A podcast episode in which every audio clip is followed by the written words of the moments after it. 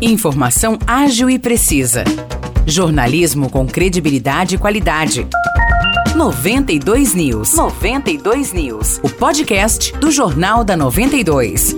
Fala pessoal, tá começando a edição dessa terça-feira do podcast 92 News. Eu sou Morris Projan e tô aqui de novo com o Nicolas Santos ao meu lado. Fala Nicolas, tudo certo? Oi Maurício, oi pessoal que nos ouve, vamos aí para essa edição do podcast 92 News. E atenção sanjonense, o preço das passagens do transporte público terá reajuste. A medida começa a valer a partir do dia 14 de outubro, e com isso a tarifa passará dos atuais R$ 4,65 para R$ 4,90. Exatamente, Nicolas. A Prefeitura Sanjoanense informou que o percentual de aumento para o usuário é de 5,71%, uma vez que o reajuste ocorre após mais de dois anos de congelamento e é menor do que a inflação do período, que passou dos 15%. A Prefeitura ainda afirmou que custeia parte do valor da passagem para diminuir o impacto do reajuste para a população. A administração municipal alega que, sem esse subsídio, com a atualização anual em contrato, a tarifa de remuneração seria de R$ 9,41 centavos.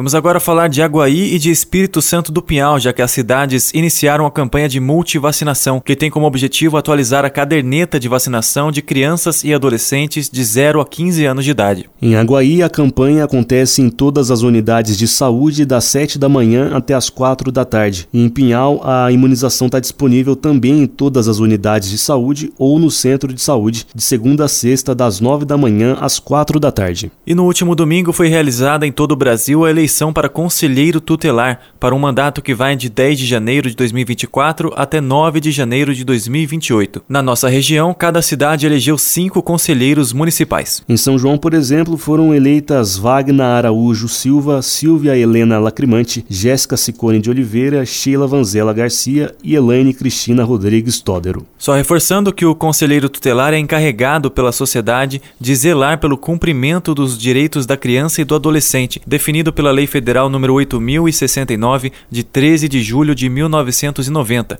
conhecido como Estatuto da Criança e do Adolescente. A gente fala agora de educação porque estão abertas as matrículas para o ano letivo de 2024 na rede municipal de ensino em Espírito Santo do Pinhal. As matrículas são destinadas para crianças que ainda não estão na educação infantil e o prazo final é o dia 31 de outubro. É isso, Nicolas, e quem tiver interesse deve ir até o Departamento de Educação que fica no bloco G da Unipinhal, de segunda a sexta, das 9 da manhã até as 3 da tarde. É necessário levar cópias da certidão de nascimento da criança, do comprovante de endereço em nome dos pais ou responsável e do cartão do SUS, além de outros documentos. Mais informações podem ser obtidas com o Departamento de Educação de Pinhal no telefone 19 3651 9671. Maravilha, Nicolas. Fechamos assim a edição de hoje do nosso podcast. Se você ouvinte quiser saber mais detalhes das notícias que mencionamos, é só ir até a nossa página no Facebook 92FM São João. Lá, como sempre, tem o jornal de hoje na íntegra. Valeu, Nicolas. Tamo junto e até o próximo episódio. Valeu, Maurício. Um abraço a todos. Até mais.